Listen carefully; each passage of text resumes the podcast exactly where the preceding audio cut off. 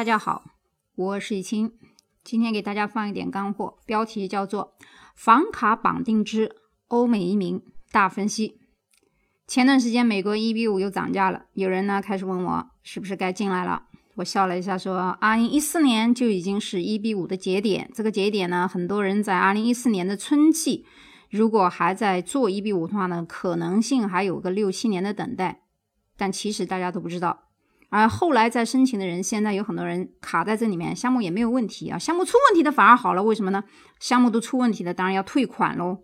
排期是一个巨大的痛点。换句话讲，二零一五年以后到现在，如果还没有做一比五的人是个万幸。现在涨价了，有人问什么价格，我对那个价格都不关心，原因就是管他加多少钱，再跟你说怎么样提速，都是一些废话。还有人问区域中心的变化问题，其实不管区域中心有否改变。现在我都不建议大家再去做一比五了。那么有人说，那美国的移民之路是不是就没有任何其他渠道了吗？如果你的学历非常高，有博士，或者说你是特殊的艺术人才，有很多的获奖作品，你完全是可以走杰出人才，就是一 B 一 A 的这个道路的。只有研究生，我之前也讲过，研究生可以做一 B 二，本科以上可以做一 B 三。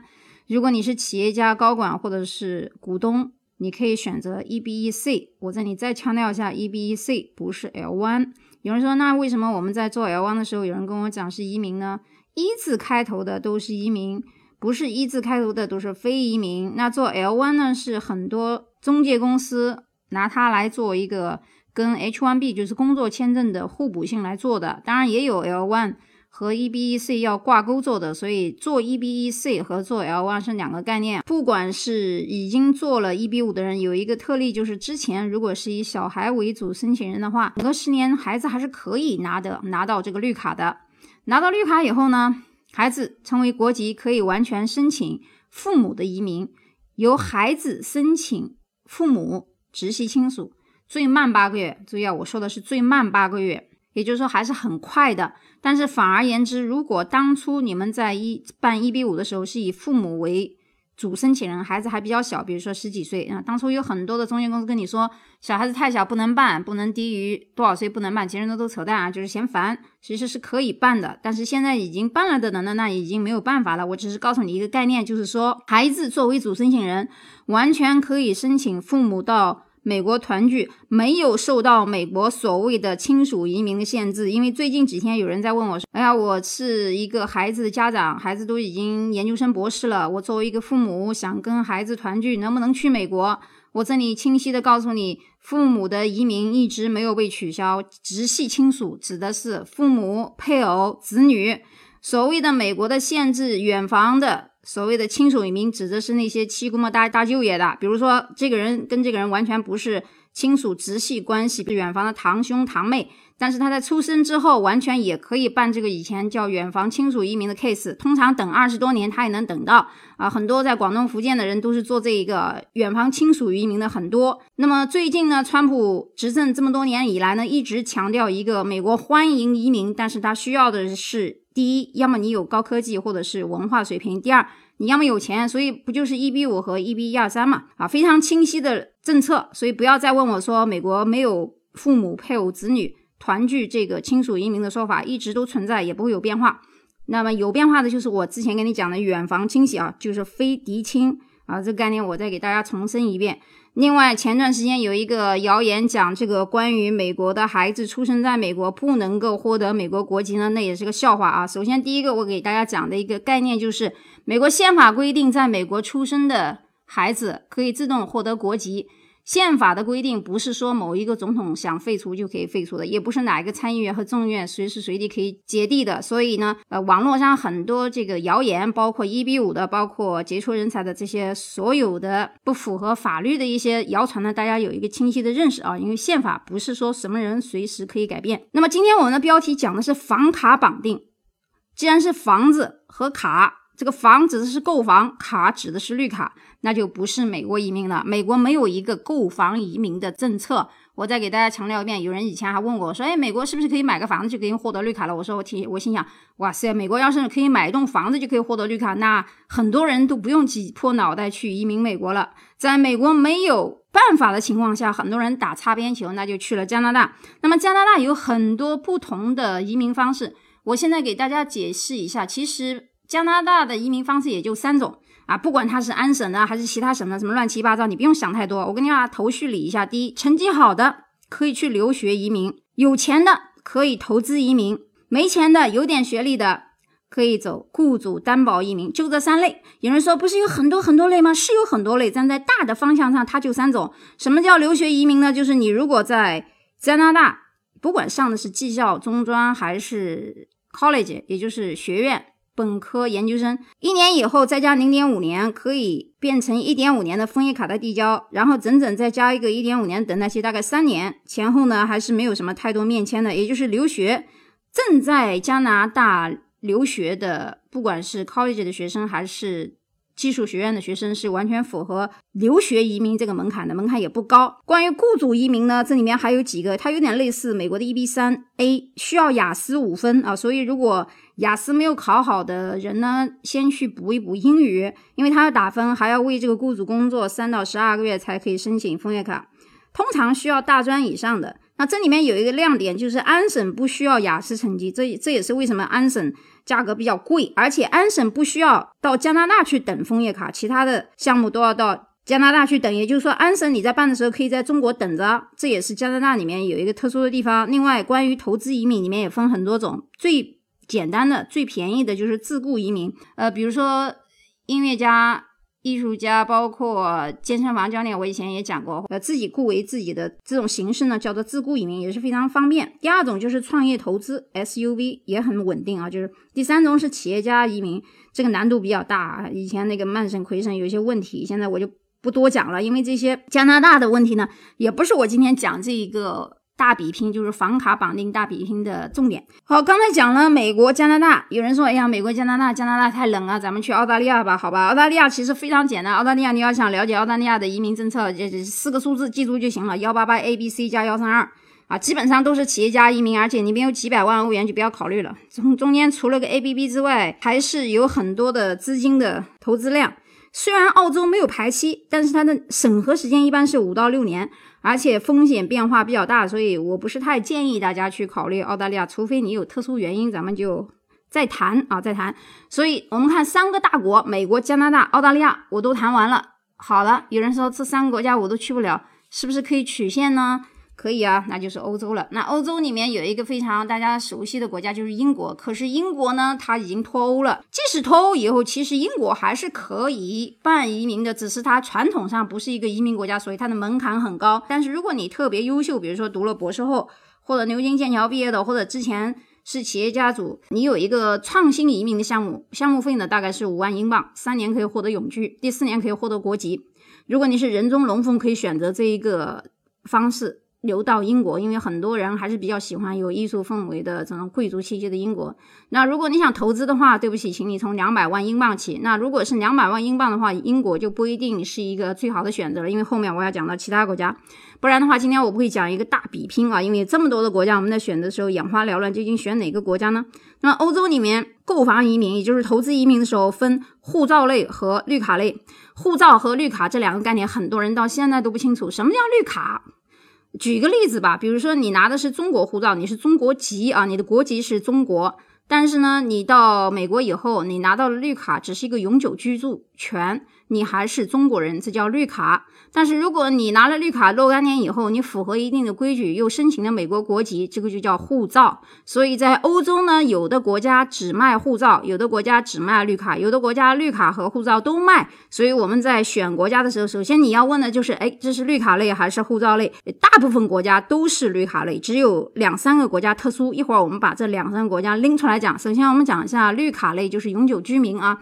永久居民就是不换护照的。首先讲的就是希腊，希腊呢炒房已经很多年了啊，不是什么新鲜事儿。二十五万欧购买房子换绿卡，呃，但是最近呢，我听说这个拒签率还比较高，而且呢，由于经济不好，所以房子呢不大能卖出去，可以租啊。但这地方为什么今天的标题讲了一个房卡绑定模式呢？就是希腊的房子你可以租，但是不能卖。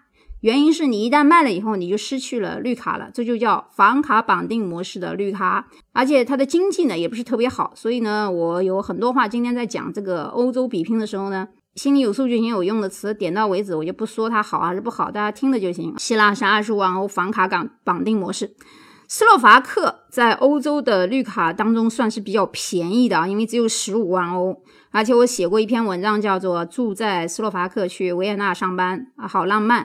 那有人说，那我干脆办奥地利好了。奥地利是可以的，但是奥地利它是配额移民，一旦讲到配额，基本上跟我们一比五讲的排期就有点感觉了。虽然只要八万欧，但是有移民间，而且还有德语 A 一的要求。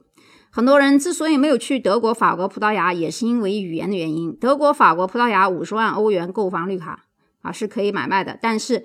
就跟斯洛伐克、奥地利一样，有一些地方呢，比如说斯洛伐克是比较便宜的，奥地利呢是有配额，德国、法国、葡萄牙五十万呢也不便宜，所以从便宜的角度来讲，那就是斯洛伐克；从适中的来讲，好像希腊还可以啊，只要二十五万，只有德国、法国、葡萄牙一半。但是跟国力相比，比如说德法葡这三个国家，当然经济要比希腊好很多，但弱势就是。德语、法语、葡萄牙语等着你。好，我们这时候就看看，除了这几个国家，还有一个国家大家一直没有提上日程，就是西班牙。其实西班牙这个国家在欧洲还算是个大国啊，因为在整个的 G P G D P 里面排行还在前十里之列。盈利和非盈利两种投资模式，非盈利的投资模式呢，应该是二十五万欧元左右的项目费，加上一些七七八八，大概是二十五万欧。后者的。盈利性投资移民是五十万欧的项目费，房屋可以持有两年以后，到一定时间可以租赁，也可以买卖，不影响绿卡。注意这个和希腊的区别。其次，我们刚才讲的这几个都是绿卡类。现在还有两个国家比较特殊，一个是马耳他，一个是塞浦路斯。马耳他和塞浦路斯呢，他们有绿卡，也有护照。马耳他的融资。模式呢，二十五万欧呢和购房移民三十万欧呢都是可以获批的绿卡项目，但是如果你想买他的护照，对不起，要两百万欧以上，两年才能获批。那么相对这个价格而言，那跟塞浦路斯比的性价比就比较差了，因为塞浦路斯比马耳他要大好几倍，它的国土面积。另外，塞浦路斯是地中海的迪拜，比马耳他国力强盛，性价比上面，如果马耳他卖到两百万欧。塞浦路斯二百一十五万欧多了一点点，但是完全是两个概念。可以说贵的理直气壮，也是一个富人的身份的象征。那塞浦路斯其实除了刚才说的护照项目，还有一个绿卡，就是三十万欧。所以相比较马耳他和塞浦路斯的话，马耳他就不要去考虑了，直接考虑塞浦路斯就行了，因为价格都一样，两个国家的国力和情况完全不同。并且最近马耳他的拒签率也非常高，就是审核材料到一定时候办了差办的差不多了又过不了，所以在这两个国家里面，塞浦路斯肯定是比马耳他要好一些。那么在绿卡里面，你比如说希腊、斯洛伐克、奥地利、德国、法国、葡萄牙、西班牙，排在前面几个性价比比较高的应该是西班牙、斯洛伐克。其次呢，呃，还有几个国家主要是因为语言的原因，你们自己去思考啊，每个人情况不一样。还有几个。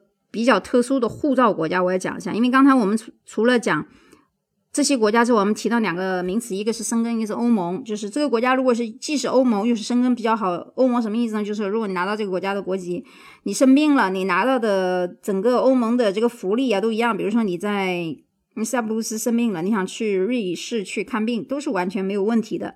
那么下面我们就讲到几个护照项目，这几个护照项目当中有一个大一点的国家叫土耳其。土耳其呢有两种方式，一种是购房，二十八万美金可以拿护照啊，不是绿卡，就是一步到位的身份就换了。还有一种方式呢是融资十六点八万美元，然后全家可以拿护照，前后只有六个月，呃，价格还不算高，还可以，因为是护照啊，不是绿卡。其他几个岛国我再提一下，一个安提瓜、圣基茨、多美尼克、格林纳达这几个岛国呢都在加勒比海。啊，但是这些国家都是捐款形式啊，就是钱给了以后，等于就拿他一个护照。呃，除了这几个在加勒比海的国家之外，还有一个大洋洲的岛国瓦鲁阿图，我是觉得它的价格是最便宜，是十三万美元，是比较便宜的方式。拿到护照，因为是捐款速度比较快。当然，很多人觉得说这些岛国又不富裕，干嘛要他的护照？瓦拉瓦图速度非常快，三十天换护照，CIS 用的啊，我就不多说了。好，今天呢给大家分析了美加澳欧洲以及岛国护照大比拼，没有记住的朋友呢可以重复听。我今天的语速还不算快啊，可以加我的微信 m o n a m u n g i a。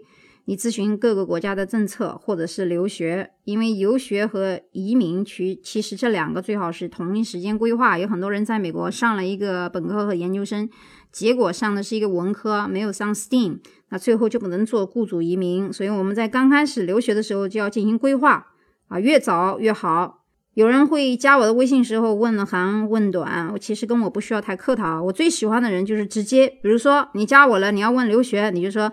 周老师，我要去美国，我要去英国，我是高中本科还是研究生？我现在有没有雅思成绩？托福有没有啊？一一股脑的给我打出来是最好的。有的人如果问我移民，你也可以直接告诉我说，哎，周老师，我想去美国，我还是想去加拿大，还是想去欧洲？呃，大概预算多少？学历、专业还是企业家？啊，我最喜欢这样的沟通。或者有人说，周老师，我加你没有任何目的，就是喜欢听您的节目，想入群，OK 也是可以的。我最喜欢这种直接的方式啊，因为。现在这个当今的信息时代啊，聊天消耗时间太大啊！谢谢大家合作。大雨下下了一世纪，用手臂撑起屋顶，曾经你就在我怀里，让我风平雨停，我好想你，我。是沉默的星星，一动都以你为中心，只是陌生已来临，一切化为灰烬，都回不去。我用我的生命爱你，不让尖锐的世界上。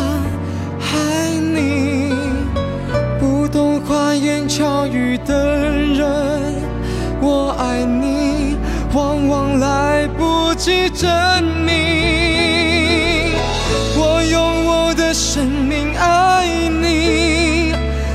记自己也毫不留情。爱一个人，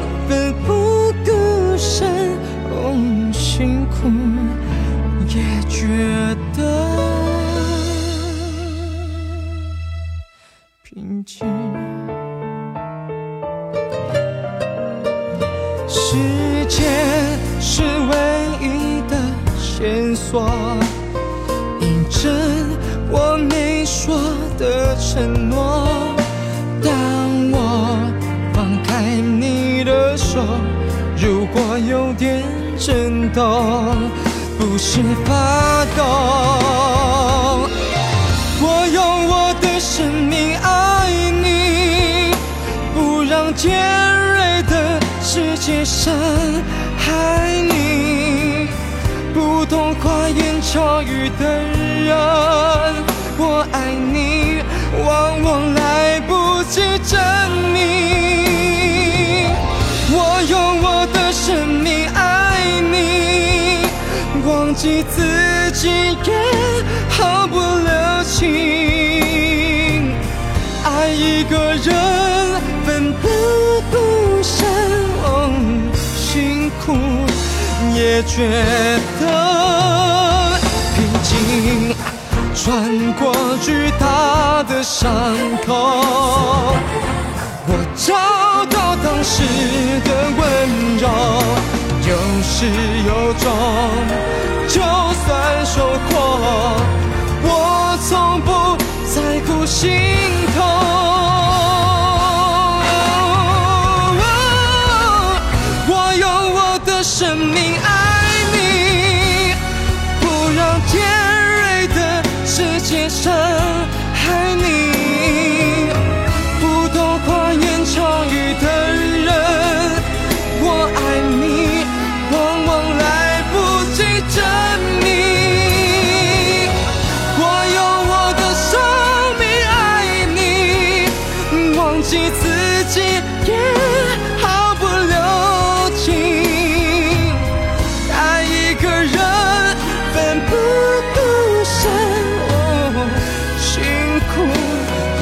觉得